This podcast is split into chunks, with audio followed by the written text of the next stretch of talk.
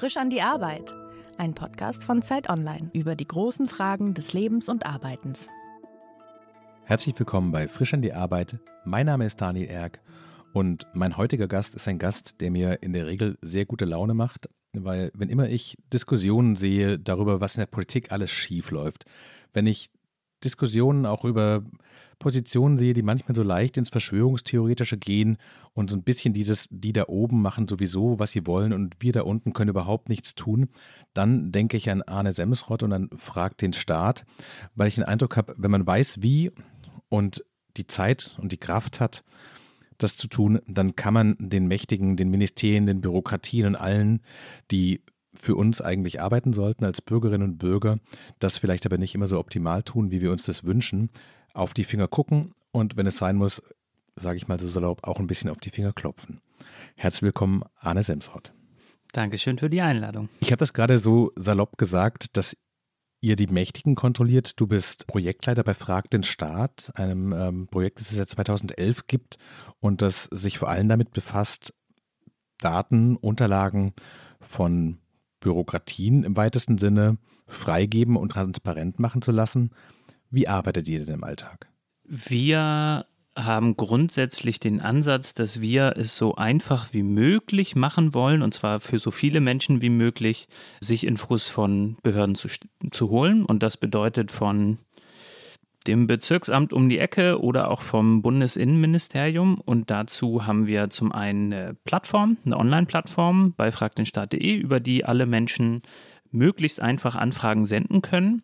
Und wir haben dazu noch andere Bereiche im Projekt. Äh, zum einen äh, den äh, den Jura-Bereich mit ein paar Anwältinnen, die ähm, dann Infos äh, notfalls vor Gericht erklagen, für uns selbst, für die Leute, die Frag den Staat nutzen ähm, und so ein paar strategische Fälle dann auch vor Gericht ziehen. Wir haben äh, eine Investigativabteilung mit JournalistInnen, die vor allem zusammen mit anderen Medien ähm, dann aus diesen Dokumenten, die herauskommen, äh, etwas machen. Und wir haben einen Kampagnenteil, wo wir versuchen, vor allem dann mit anderen zivilgesellschaftlichen AkteurInnen äh, dann Infos zu holen und die dann für äh, die Arbeit von zum Beispiel Pro Asyl oder Sea-Watch oder der Deutschen Umwelthilfe nütz, nutzbar zu machen. Das heißt, wir versuchen so hm. tatsächlich in verschiedene gesellschaftliche Bereiche reinzukommen. Kannst du vielleicht mal ein Projekt skizzieren, das ihr in der Vergangenheit gemacht habt?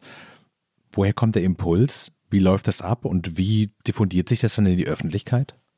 Tatsächlich geht es mir auch persönlich darum, ähm, mit der Ohnmacht, die ich jeden Tag verspüre, irgendwie umgehen zu können. Also wenn ich den Eindruck habe, eine Behörde, ähm, ein Teil der Bundesregierung macht so ihr eigenes Ding, dann ist der Informationszugang und der Versuch, an Infos zu kommen, für mich häufig der erste Schritt, um irgendwie einen Umgang damit zu finden. Mhm. Ähm, was wir zum Beispiel äh, dann ein bisschen öffentlichkeitswirksamer in der Regel hinbekommen, sind so öffentliche Recherchen, die wir zusammen zum Beispiel mit dem ZDF-Magazin Royal ähm, veröffentlichen.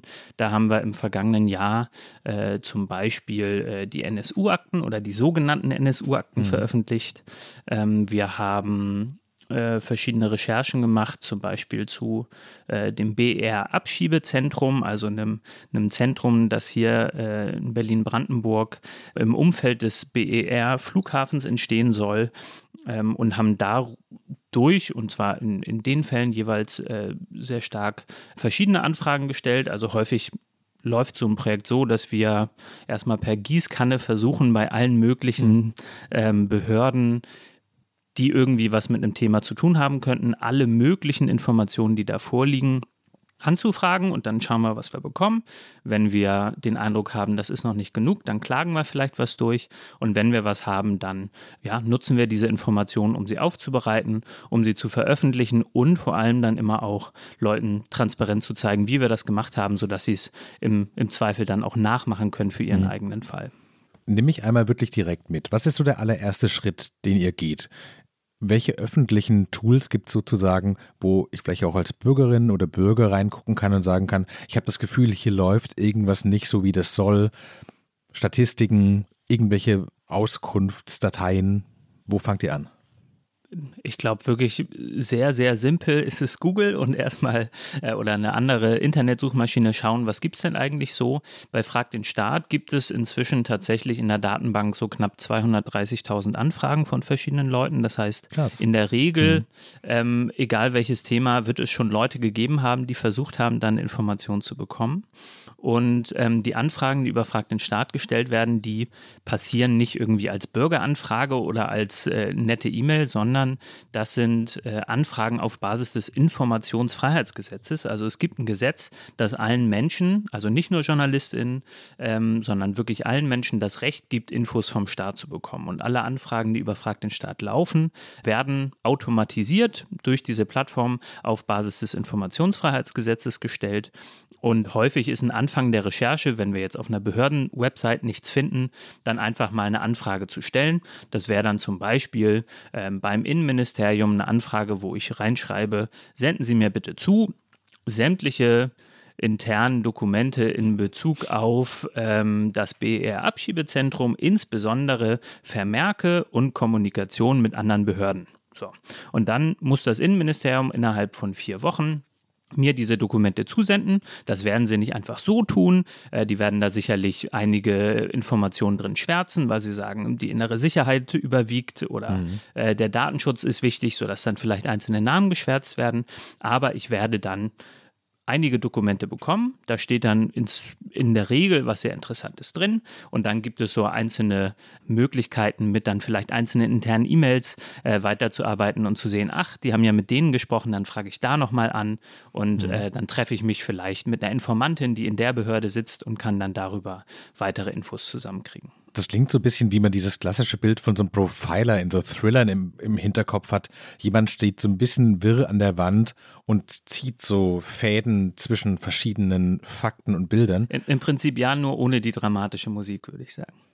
Wie reagieren die Behörden denn wenn du, du sagst, dass die haben vier Wochen Zeit und du willst alle internen Vermerke und alle interne Kommunikation haben, dann werden die, wenn die die Mail bekommen, wahrscheinlich nicht gerade in Jubel ausbrechen, nehme ich mal an. Nee, die wissen aber auch, dass wenn sie das nicht machen und die Informationen nicht rausrücken, die Wahrscheinlichkeit sehr hoch ist, dass sie dann verklagt werden und das ist dann noch mehr Arbeit.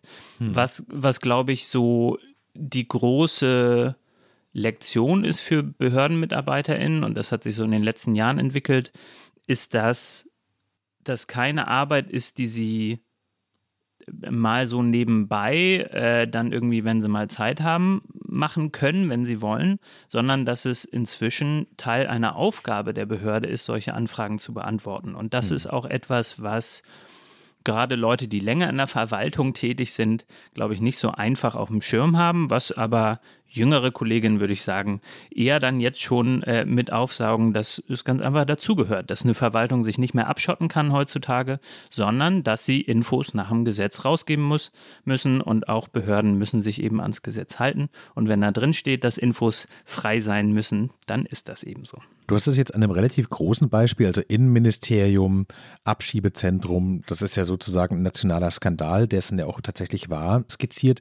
Ich könnte das aber auch machen, wenn ich den Eindruck habe, diese Ausfallstraße und dieses Naturschutzgebiet bei mir in Posemuckel, da ist irgendwas komisch gelaufen, dann könnte ich genau diese Mail aufsetzen und wenn ich mich auf diesen Paragraphen berufe, dann müssen die das genauso rausrücken. Genau, und es ist tatsächlich so, dass von diesen 230.000 Anfragen überfragten Staat der größte Teil auch tatsächlich so etwas betrifft, weil die meisten Menschen natürlich an ihrer direkten Umgebung interessiert sind. Also mhm. die wollen wissen, warum, wie ist das hier mit der Ortsumgehungsstraße und was ist denn das Budget dafür? Und die wollen wissen, wann wird denn die Schule eigentlich saniert und ähm, warum passiert das vielleicht hier und dort nicht? Und das Schöne finde ich bei Frag den Staat ist, dass all diese Anfragen, wenn man sie darüber stellt, nicht nur privat an die eine Person gehen, die sich dafür interessiert, sondern hm. sie automatisch veröffentlicht werden. Das heißt, man hat vielleicht ein, ein, sehr persönliches Motiv, trägt aber dadurch, dass man das online so ausfüllt, dazu bei, dass alle Menschen an diesem Wissensschatz ähm, teilhaben können. Das heißt, wenn ich dann zum, äh, zur Schule um die Ecke etwas anfrage, dann muss eben ähm, müssen meine NachbarInnen dazu nicht mehr anfragen, weil ich dann die mhm. Informationen quasi schon an die Öffentlichkeit geholt habe. Du hast gerade gesagt, dass es für die Behörden erstens ein Lernprozess ist und zweitens was, was man nicht so nebenbei macht. Wie groß ist denn so ein Datensatz, wenn ihr das kriegt in der Regel? Also es gibt ja so verschiedene Strategien, Informationen hinterm Berg zu halten. Eine davon wäre, Sachen nicht mitzuschicken, eine andere wäre Schwärzen. Man kann aber auch einfach Massen von Informationen rausschicken in der Hoffnung, dass man den Heuhaufen so groß macht, dass die Nadel nicht mehr gefunden wird. Was ist euer Erfahrungswert? Das kommt wirklich sehr stark darauf an. Ich habe jetzt äh, letzte Woche die Akte aus dem Finanzministerium bekommen zum Tankrabatt, ja. also zu diesen Milliardenerleichterungen. Ähm, das waren sieben Aktenordner. Und das dauert jetzt auf jeden Fall noch, bis ich da wirklich durchgestiegen bin. Aber in dieser Akte steht garantiert auch drin, wie der Entscheidungsprozess war und welche Ministerien dafür waren, mhm. welche dagegen und wie dann letztlich sich dafür entschieden wurde, das zu machen. Das ist dann natürlich viel Arbeit. Das kann man dann auch von unserer Seite aus nicht mehr so einfach so nebenbei machen. Wenn man aber viel spezifischer fragt, also man weiß vielleicht schon ungefähr, wie eine Behörde arbeitet, dann kann man auch sehr spezifisch nach einer bestimmten E-Mail fragen oder nach einem bestimmten Dokument. Ähm, und mhm. dann ist es dementsprechend auch einfacher. Das kommt dann schon darauf an, ob man ob man absehen kann, dass man mit so einem Informationsfuß auch umgehen kann oder nicht. Idealerweise liegen die Informationen aber auch vor. Äh, wir haben nämlich schon grundsätzlich auch das Problem, dass in letzter Zeit Behörden natürlich auch dazugelernt haben, dass sie, wenn sie etwas verakten, das auch rausgeben müssen. Und da hatten wir gerade so ein paar Minister auf Bundesebene, die dann bevorzugt Kommunikation über ihre privaten Dienstgeräte gemacht haben und irgendwelche WhatsApp-Gruppen. Und das landet dann alles natürlich nicht mehr in den Akten und das kann man dementsprechend mhm. dann auch nicht anfragen. Es ist also nicht so, was jetzt meine Vermutung gewesen wäre, dass Ministerien alles schriftlich dokumentieren müssen und dass quasi dieser Gesetzgebungsprozess eigentlich lückenlos nachvollziehbar sein muss, weil das ist ja eigentlich die Idee der deutschen Bürokratie. Also man kennt ja das nur als nerviges Monstrum, das total viel Papier produziert.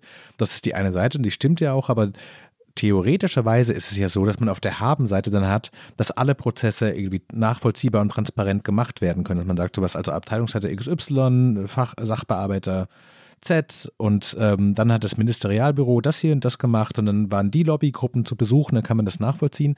Du sagst jetzt aber, die wissen, dass es so ist und schicken quasi von ihrem Privathandy dann WhatsApp an die Bundeskanzlerin und dann wird es auf dem kleinen Dienstweg geregelt und plötzlich habt ihr gar nichts mehr in der Hand. Also das, was du beschreibst, das ist tatsächlich eigentlich die, die deutsche Tradition, also wie es seit 150 mhm. Jahren in der Bürokratie sein sollte.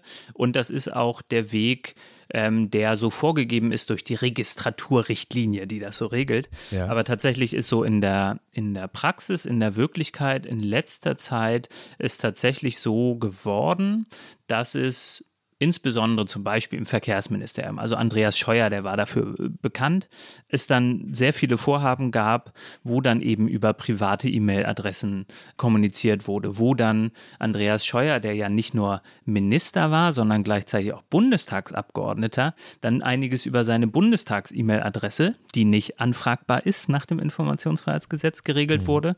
Und so wurde dann zwar etwas schriftlich festgehalten, aber nicht mehr so, dass die Nachwelt es irgendwie nachvollzieht nachvollziehen kann. Und das ist natürlich ein Riesenproblem, weil dann die Kontrolle der Verwaltung ähm, deutlich geschwächt wird.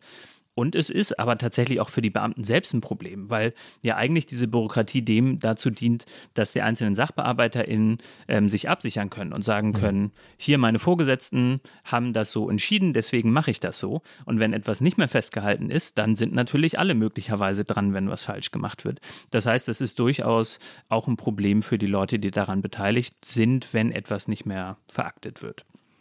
Aber gibt es einen Anreiz, das nicht zu tun sozusagen? Weil mein erster Gedanke wäre jetzt, naja, wenn ich wüsste, fragt den Staatssitz die ganze Zeit im Nacken und die wissen, welche Dinge sie anfragen können. Natürlich ist der Drift so ein bisschen in die Richtung, hey, WhatsApp-Gruppe, was kann schiefgehen? Was ist denn der Nachteil für Andreas Scheuer jetzt? Also Andreas Scheuer, muss man ja schon sagen, ist auf eine skurrile Art schon bewundernswert, weil der ja mit derart vielen Skandalen davongekommen ist, das muss man auch erstmal schaffen. Mhm. Und ich würde schon sagen, dass die Nichtveraktung dazu beigetragen hat. Also, das ist natürlich demokratiepolitisch und einfach für eine Demokratie wirklich skandalös, äh, was zum Beispiel zur Pkw-Maut entschieden wurde und wie mhm. wenig davon schriftlich festgehalten wurde.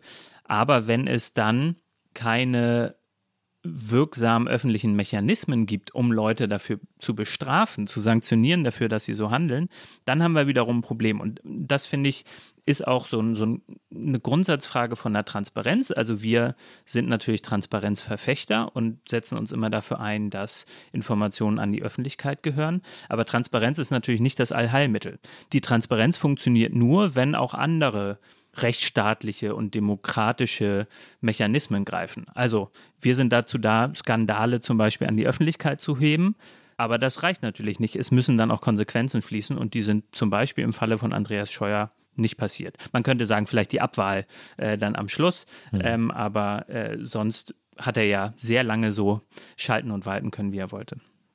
Wenn du so täglich in die Presse und die Online-Portale und sowas reinguckst, macht dich, dich das dich ratlos, welche Themen verhandelt werden und welche Themen nicht verhandelt werden? Weil so wie du zum Beispiel jetzt das Verkehrsministerium unter Angela Merkel skizzierst, das ist ja demokratisch ein Problem, das ist unter Verantwortlichkeit ein Problem, das ist bürokratisch ein Problem und da ist im Dunstbereich der Verdacht nach Korruption Veruntreuung von Geldern man hat so ein Gefühl, da stimmt was nicht. Und gleichzeitig werden in der öffentlichen Diskussion natürlich wirklich manchmal Kinkerlitzchen, personelle Fragen, bla bla bla verhandelt, während gleichzeitig solche Skandale, weil sie vielleicht auch ein bisschen komplex sind, ein bisschen langweilig strukturell, gehen so unter. Macht dich das wütend? Ja, äh, wütend auch, ja. Ich bin, ich bin auch wahnsinnig fasziniert davon, muss ich sagen. Also so die Grundsatzfrage, was eigentlich skandalisierungswürdig ist und warum Leute zurücktreten. Also verglichen mit anderen Systemen, so in der EU zum Beispiel, ist ja das deutsche Regierungssystem wahnsinnig stabil. Also wie wenig hm. Rücktritte hm. es eigentlich gibt in Deutschland, finde ich schon wahnsinnig interessant. Es mangelt ja nicht an Skandalen, aber sich anzuschauen, aus welchen Gründen Leute zurücktreten müssen und Verantwortung tatsächlich ziehen müssen, so und aus welchen nicht, das ist super interessant. Also letztlich die, die Bundesverteidigungsministerin Lambrecht, wenn ich das richtig verstanden habe, ist letztlich wegen eines blöden Videos zurückgetreten. Hm. Und wenn wir uns aber im Verteidigungsministerium die Serien von Milliarden äh, Investitionen, die ins Nichts gegangen sind und Korruption im Rüstungssektor anschauen, da musste über die Jahre und Jahrzehnte kaum jemand wegen sowas gehen. Das ist schon total interessant und das ist dann natürlich eine, eine Frage für ja, Medien, für Nichtregierungsorganisationen, wie denn solche Informationen so aufbereitet werden, dass, dass sie auch tatsächlich verstanden mhm. werden. Und das sieht man schon, wenn man so sechs, sieben Aktenordner vom Tankrabatt hat, dann ist der Weg Richtung das so aufzubereiten, dass man versteht, wie da die einzelnen steuerrechtlichen Fragen vielleicht sind und wie man das ein bisschen personalisieren kann, damit man es ein bisschen mehr verstehen kann und wie dann auch tatsächlich Konsequenzen daraus entstehen, schon sehr, sehr, sehr weit, weil diese Bürokratie, und das hast du gerade schon gesagt, wirklich staubtrocken ist. Also wirklich langweilig. Ich würde ja auch sagen, so die, das Grundprinzip von unserer Arbeit ist so das Langweiligste, was man sich vorstellen kann. Wir haben mit Akten zu tun und wir, hm. wir nutzen ein Gesetz, um dann Dokumente zu bekommen. Das ist natürlich wirklich langweilig und deswegen ist ein großer Teil unserer Arbeit auch ähm, im Zusammenhang mit dieser Frage, wie kann man das interessant machen, wie kann man Leute dafür interessieren und wie kommt man dann letztlich auch dazu, dass diese diese Informationen, die wir an die Öffentlichkeit bringen, Konsequenzen haben. Wenn man jetzt so wie ihr seit 2011 quasi mit der Materie von Bürokratien arbeitet, wie sehr wird man selbst im Herzen Bürokrat dabei? Ja, das stimmt schon, dass ich inzwischen eine komische Liebe für Aktenvermerke habe. Das hätte ich früher nicht, nicht von mir gedacht. Ähm, und naja, es gibt dann so, so kleine Elemente, die machen schon auf einer sehr nerdigen Art sehr viel Spaß. Also wenn man irgendwann rausfindet, dass die also es gibt ja häufig dann handschriftliche Notizen auf so äh, amtlichen Informationen und wenn man dann irgendwann verstanden hat, dass die verschiedenen Farben dieser Notizen damit zusammenhängen, welche Position jemand in einer Behörde hat. Also grün steht dann für habe ich das jetzt richtig? Oder rot steht, nee, ich glaube, grün steht dann für den Minister und rot dann für den Abteilungsleiter, irgendwie so in die Richtung. Ja. Dann kann man natürlich noch mehr Infos in so kleinen, äh, kleinen Einzelheiten auf solchen äh, Dokumenten finden. Das bringt schon ganz schön Spaß. Ähm, aber das Wichtigste, glaube ich, ist, dass ich über diese Arbeit ähm, so eine gewisse Ehrfurcht vor staatlichen Stellen verloren habe. Ähm, und ich kenne das aber aus dem Freundeskreis oder, oder von Leuten, die ich dazu animiere, eine erste Anfrage zu stellen, dass die erstmal total viel Schiss haben wenn dann halt Post kommt von der Behörde, mhm. dann ist das ja in der Regel, das kennen ja Leute in der Regel nur aus negativen Kontexten. Das ist, weil das Jobcenter einem Bescheid schickt oder mhm. weil das Finanzamt irgendwas von einem will, weil die po Polizei irgendwie Infos zu einem haben will. Das sind ja in der Regel nur negative Anknüpfungspunkte, die man mit dem Staat hat. Und wenn dann aber unsere Arbeit reinkommt und diese Informationsfreiheitsgesetze, dann ist das auf einmal ein ganz anderes Verhältnis, das man zu einer Behörde hat. Dann kann ich auf einmal in Augenhöhe mit denen sprechen oder ich kann es zumindest versuchen. Ich habe dann mhm. auf einmal ein Gesetz, das auf meiner Seite steht und sagt, ich habe das Recht, einfach etwas von der Behörde zu bekommen. Und das über die Jahre, also ich habe jetzt so meine über 2000 Anfragen, die ich gestellt habe an Behörden, äh, da, da, das verändert auch ähm, so ganz grundsätzlich die Art, wie ich mit Behörden kommuniziere und wie ich den Staat sehe. Und das ist ja auf jeden Fall eine Position, in der ich mich dann eben nicht mehr so ohnmächtig fühle, hm. wie ich das äh, ursprünglich getan habe. Ich muss sagen, ich habe persönlich immer wieder so ein schlechtes Gewissen, dass ich keine Anfragen stelle, weil es auch in meiner Arbeit als Journalist natürlich immer wieder Punkte gibt, wo ich denke, was ist hier eigentlich los? Also ich hatte vor kurzem, habe ich eine Statistik der Polizei Berlin gelesen, dass sie die Zahl der Fahrradkontrollen deutlich erhöht haben, während sich die Zahl der Kontrollen von Kfz deutlich verringert hat, während sie gleichzeitig in ihrer eigenen Statistik schreiben, dass kaum Fahrradunfälle zu körperlichen Schäden führen. Und eigentlich wäre das so eine klassische Anfrage zu sagen, ich, sage, ich möchte wissen, wer hat es entschieden und warum, auf welcher Grundlage, von wem kam die Arbeitsanweisung. Ist es was, was Frag den Staat leisten kann? Ja, also da würde ich dann wahrscheinlich die internen Vermerke dazu anfragen, mal. Und dann äh, würde man idealerweise daraus rauslesen können, was dazu geführt hat. Also ob es eine Bildschlagzeile war, die dann irgendwie zum Umdenken geführt hat oder ähm, ja. vielleicht ja dann doch irgendeine Statistik, die sie hatten, die aber nicht öffentlich zugänglich ist oder so. Aber ich verstehe schon das Grundgefühl, wenn man nicht so viel Erfahrung damit hat, dass man dann nicht genau weiß, wie formuliert man das jetzt und dann ist es ja vielleicht auch nochmal Arbeit und dann muss man nachhaken, wenn die einem nicht antworten. Ich glaube, da ist es sinnvoll, irgendwie das einfach zu machen. Also einfach raushauen und schauen und wenn man es falsch gemacht hat, egal, dann macht man es nächstes Mal anders, um einfach in so einen Modus zu kommen, dass man das nebenher einfach mal so ein bisschen machen kann. Und bei mir ist es inzwischen so, dass ich einfach bei der täglichen Zeitungslektüre eigentlich bei jedem Artikel dann irgendwie was finde, wo ich denke, ach, das ist ja interessant, dann, dann frage ich da doch schnell nochmal nebenher was an und vielleicht kommt was raus und dann habe ich in vier Wochen da noch was und kann nachhaken. Weißt du noch, was deine erste Anfrage war? Oh, soll ich das mal parallel, ich, ich kann das mal parallel versuchen hier rauszufinden. Weil du hast ja auch gerade ja skizziert, dass dein Verhältnis sich darüber zum Staat verändert hat und ich finde das auch interessant, das ist natürlich ein journalistisches Privileg, dass man sich nicht also weniger, ich überspitze es ein bisschen als untertan fühlt, sondern du sagtest auf Augenhöhe und ich würde sagen, in den guten Momenten kommt so ein Gefühl auf, hey, Moment mal, ihr seid für uns da, nicht andersrum. Und das muss man aber, glaube ich, auch erstmal lernen, weil egal wie viel Politikunterricht man hatte oder wie immer das in den verschiedenen Bundesländern heißt, das Gefühl, ich kann alles fragen und die sind mir auskunftspflichtig, ich glaube, das haben die allerwenigsten, oder? Das glaube ich auch und das habe ich aber auch erst gelernt über die Zeit. Ich glaube, ich bin da schon ganz schön naiv rangegangen an dieses Thema. Ich hatte davor jetzt nicht wahnsinnig viel Berührung mit dem Staat ähm, und hatte relativ früh in der Arbeit befragt den Staat eine Kampagne äh, ins Leben gerufen, die hieß Frag das Jobcenter. Und die Idee dahinter war, ähm, wir wollen es Leuten möglichst einfach machen, interne Weisungen aus dem Jobcenter zu kriegen, um irgendwie raus finden zu können, warum dann Sanktionierungen passieren und warum nicht. Mhm.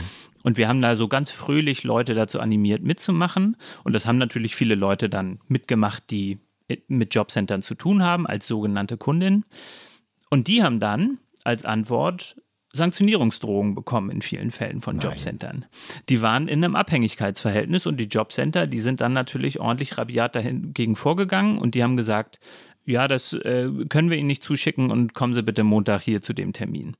Und das ist dann natürlich eine ganz andere Situation, in der Leute sind und davon würde ich inzwischen auch Abstand nehmen, einfach mal so eine Kampagne fröhlich so in die Welt zu blasen und Leuten zu sagen, mach einfach mal, kann nichts passieren, hm. sondern das sind dann eher Fälle, wo ich sage, lass mich doch die Anfrage stellen. So, wir haben hier Anwältin, ja. wir machen das und die Infos kommen dann an die Öffentlichkeit und dann, dann könnt ihr auch was davon haben. Das heißt, es ist jetzt nicht einfach so ganz risikolos, würde ich sagen. Also es ist im Regelfall mhm. natürlich risikolos, aber wenn man in der Abhängigkeit ist von der Behörde, dann genau, ist es natürlich schon so, dass die dann auch mal ein bisschen krasser reagieren können. Ich habe parallel jetzt gerade mal geschaut, meine ersten Anfragen waren tatsächlich an Hochschulen. Das ist nämlich aus meiner Hochschulzeit noch. Ich hatte so als erstes großes Thema die Zusammenhänge zwischen Hochschulen und privaten GeldmittelgeberInnen an Hochschulen ja, mhm. ähm, und hatte bundesweit alle Hochschulen angefragt, von wem sie so Drittmittel bekommen und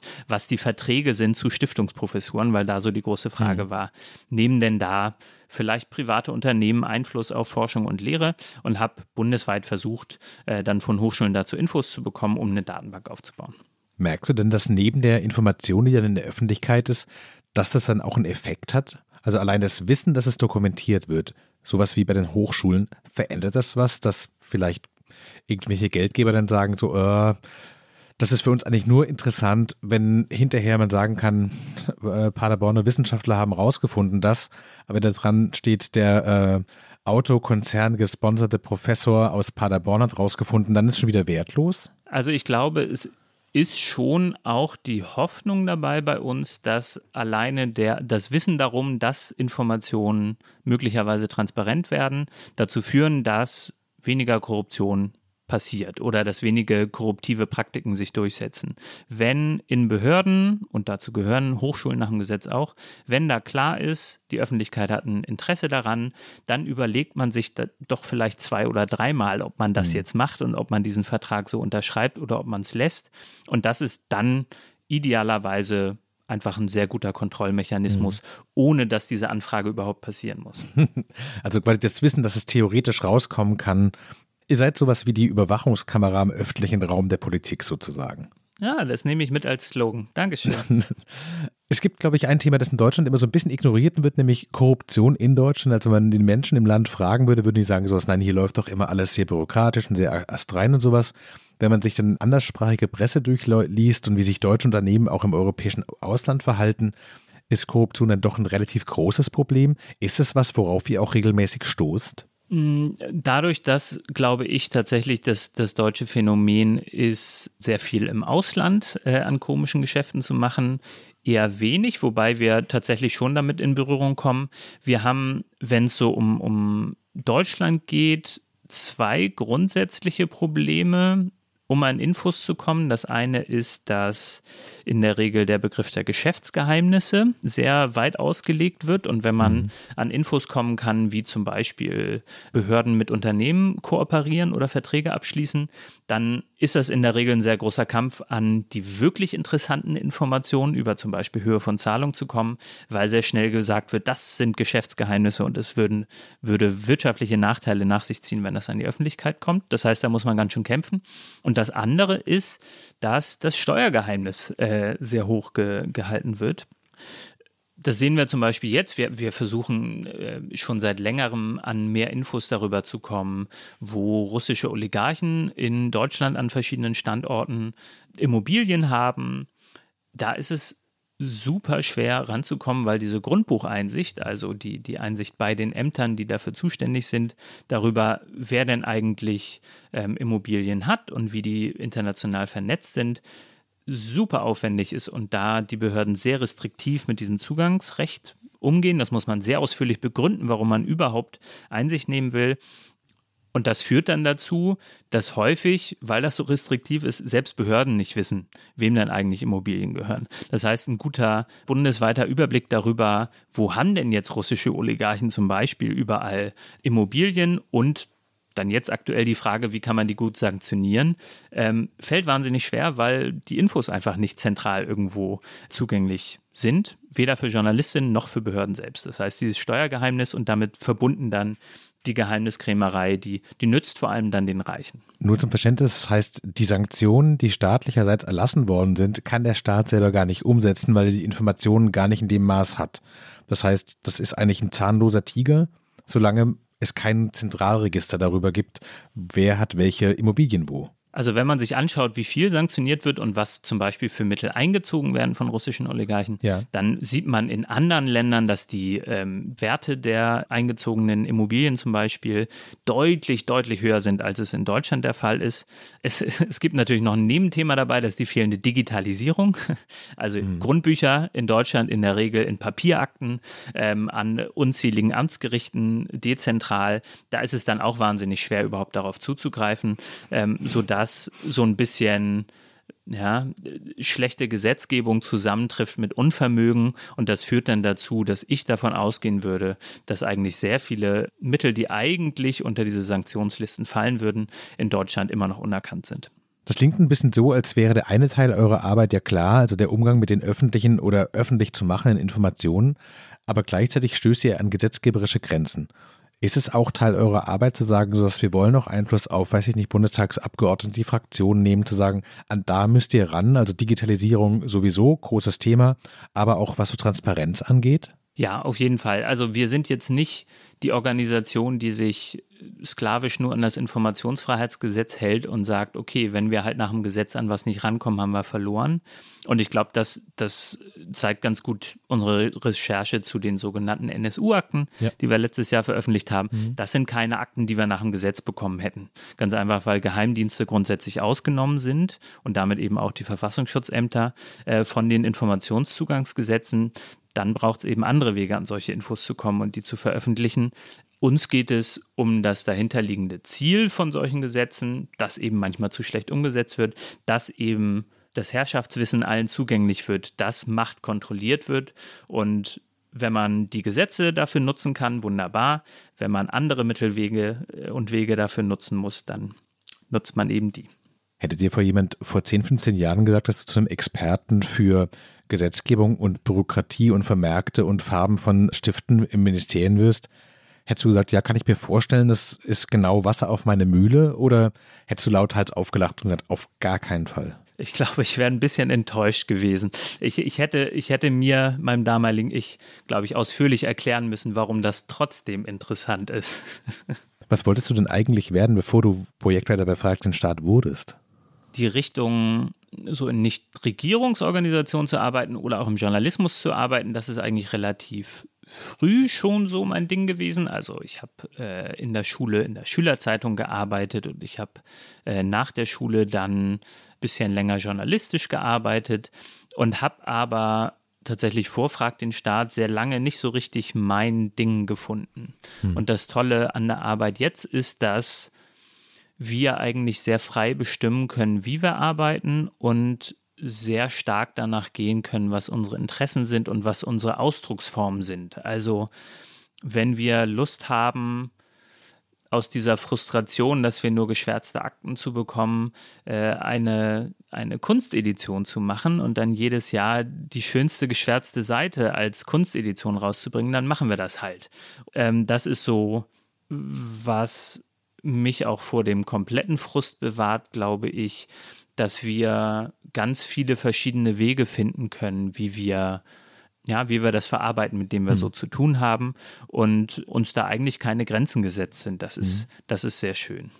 Hast du einen Lieblingsteil bei der Arbeit, also die morgens bei der Zeitungslektüre anfängt, bei der du nebenbei mal so zwei, drei Anfragen rausschickst und die im besten Fall bei Jan Böhmermann endet? Also ist es der Stolz am Ende, wenn es geklappt hat, oder ist es so der sportliche Ehrgeiz, jeden Morgen neu zu gucken, ah, hier gibt es noch was, was man rausfinden könnte, noch was und noch was und noch was? Es ist vor allem das Gefühl, nicht alleine zu sein mit diesem Ohnmachtsgefühl und mit mhm. diesem Bedürfnis, etwas zu tun und dann zu sehen, wie im Frag den Staat-Team, aber auch bei anderen Organisationen, bei anderen Medien, so in der Zivilgesellschaft zu sehen, da gibt es auch andere Leute, die, die kämpfen für das Richtige, die haben Feuer und dann gemeinsam etwas zu versuchen auf die Beine zu stellen. Ob man dann am Schluss irgendwie verliert, ist nochmal was anderes, das kann man auch tun, aber diesen Weg dahin nicht allein zu beschreiten, sondern mit, mit anderen zusammen mhm. und so viel miteinander dann zu teilen, das ist so das Zentrale für mich.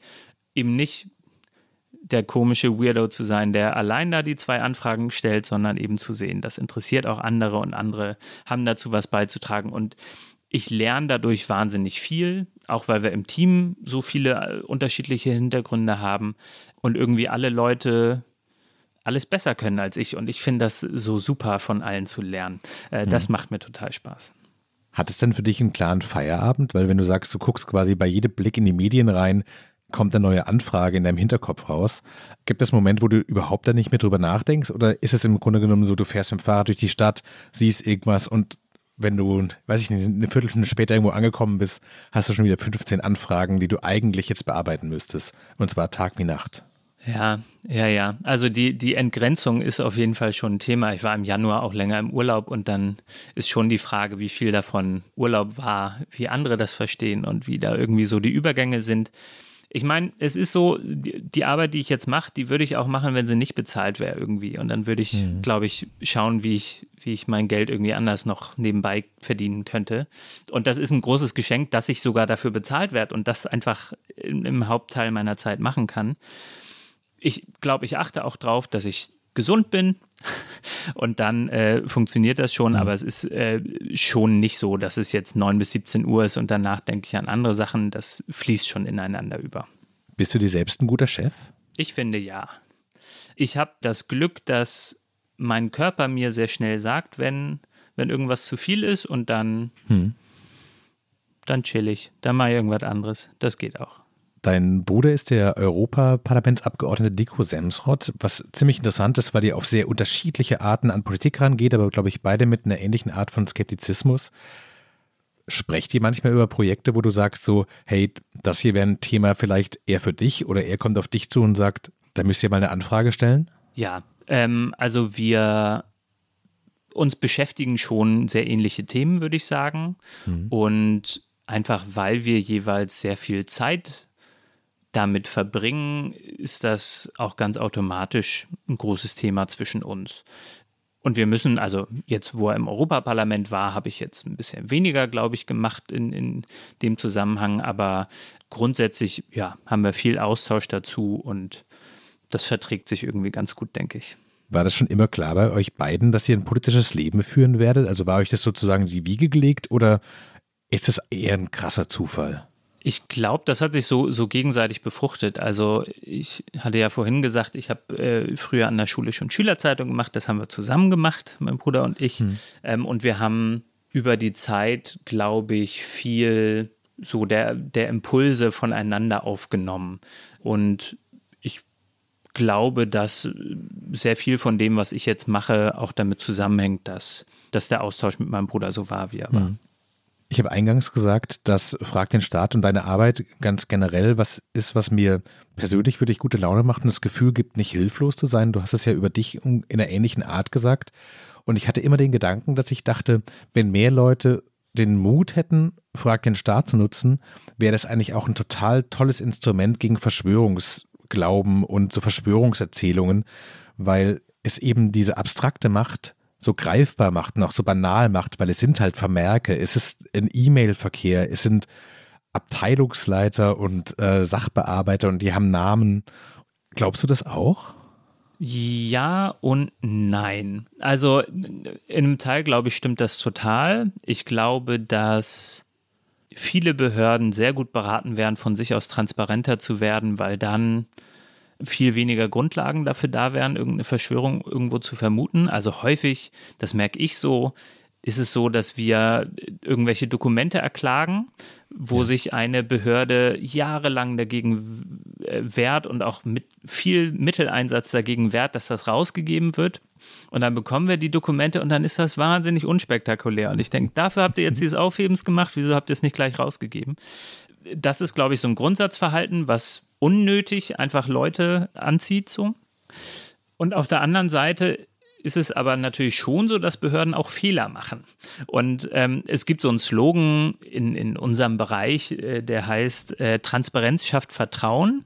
Ja. Und ich glaube, das stimmt teilweise. Also wenn ich rausfinde, wie banal es manchmal ist oder dass etwas gut gearbeitet wird, dann schafft das Vertrauen. Aber natürlich machen Behörden auch Fehler und dann kann Transparenz darüber schon auch äh, äh, Vertrauen eher abbauen. Ähm, das haben wir, glaube ich, in der Corona-Pandemie ganz gut gesehen. Ich glaube, da wurde viel richtig und viel falsch gemacht und was vor allem falsch gemacht wurde, gerade eher so Richtung Kommunen, war, glaube ich, dass zu wenig kommuniziert wurde. Und wir haben über Frag den Staat gesehen, dass es da super viele Menschen gab, die gar nicht so aus irgendeiner Verschwörungsrichtung kamen, sondern einfach Leute, die schlecht informiert waren und einfach Infos haben wollten von ihren Behörden. Mhm. Und die haben sich quergestellt. Und das, da wurde, glaube ich, ganz viel verschenkt an Möglichkeit, Leute aktiv zu informieren, denen die Infos zu geben in einer Weise, dass sie damit was anfangen können, um ihnen ein besseres Gefühl zu geben, um sich sicherer zu fühlen, um irgendwie besser durch diese verrückten Zeiten zu kommen und zu mhm. navigieren. Und das ist dann eher so die Frage, wie, wie kommuniziert denn eigentlich der Staat mit einem? Nimmt er einen nur als Subjekt wahr, der das irgendwie was machen muss oder eben mehr auf Augenhöhe? Und deswegen, glaube ich, ist es schon ein gutes Mittel, äh, dieses Informationsfreiheitsgesetz, aber natürlich nur, auch wenn, wenn Behörden sich dann danach richten. Nicht, wenn die dann alles geheim halten, dann, dann führt es eben doch dazu, dass Leute vielleicht sich auch eher abwenden. Was ich daran auch interessant finde, ist, dass es ja im Grunde genommen zwei konkurrierende Erzählungen über den Staat gibt. Einerseits den verschwörerischen Staat, der hinten, hinter dem Rücken der Menschen fast schon böswillige Dinge tut, um sie zu manipulieren und der aber auch gleichzeitig so allmächtig ist. Und zweitens den, den Versagerstaat sozusagen. Also öde Bürokraten, die überhaupt nichts gebacken kriegen, nicht mal den Radweg kriegen die innerhalb von einem Jahr irgendwie gebaut. Wenn man in diese Akten reinschaut, du hast es ja vorhin beschrieben, so sieben Aktenordner kommen aus dem Ministerium an und da sind Vermerke und all das dran.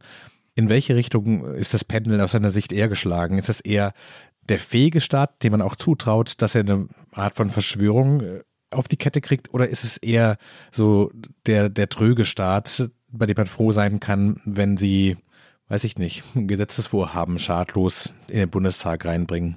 Ja, das Pendel äh, geht hin und her tatsächlich. Also wenn wir jetzt den Tankrabatt nehmen zum Beispiel, vermute ich, dass so von dem, was ich gesehen habe, zwei Dinge in den Akten zu sehen sind. Das eine ist, dass es sehr klare Interessen gibt. Also mhm. dass zum Beispiel schon ein Interesse da ist, einer bestimmten Klientel in der Bevölkerung zu helfen und bestimmten Personen auch nicht dass also das natürlich Politik ist, die dann aus bestimmten Kreisen kommt. Das ist aber keine Verschwörung, sondern das ist interessengeleitete Politik, so wie man mhm. das kennt.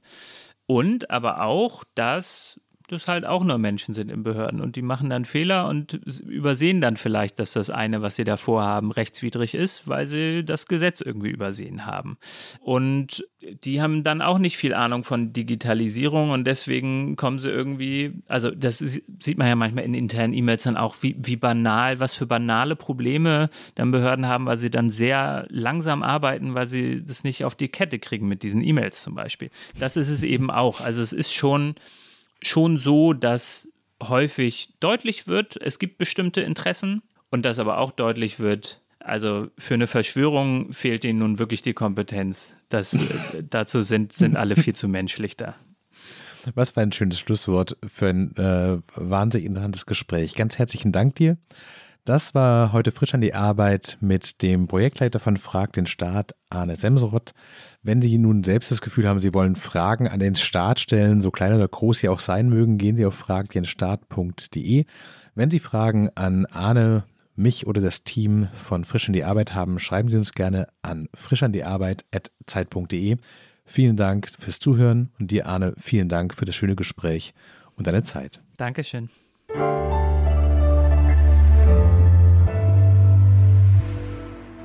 Frisch an die Arbeit, ein Podcast von Zeit Online. Konzipiert und moderiert von Leonie Seifert und Daniel Erck. Produziert von Maria Lorenz, poolartists.de.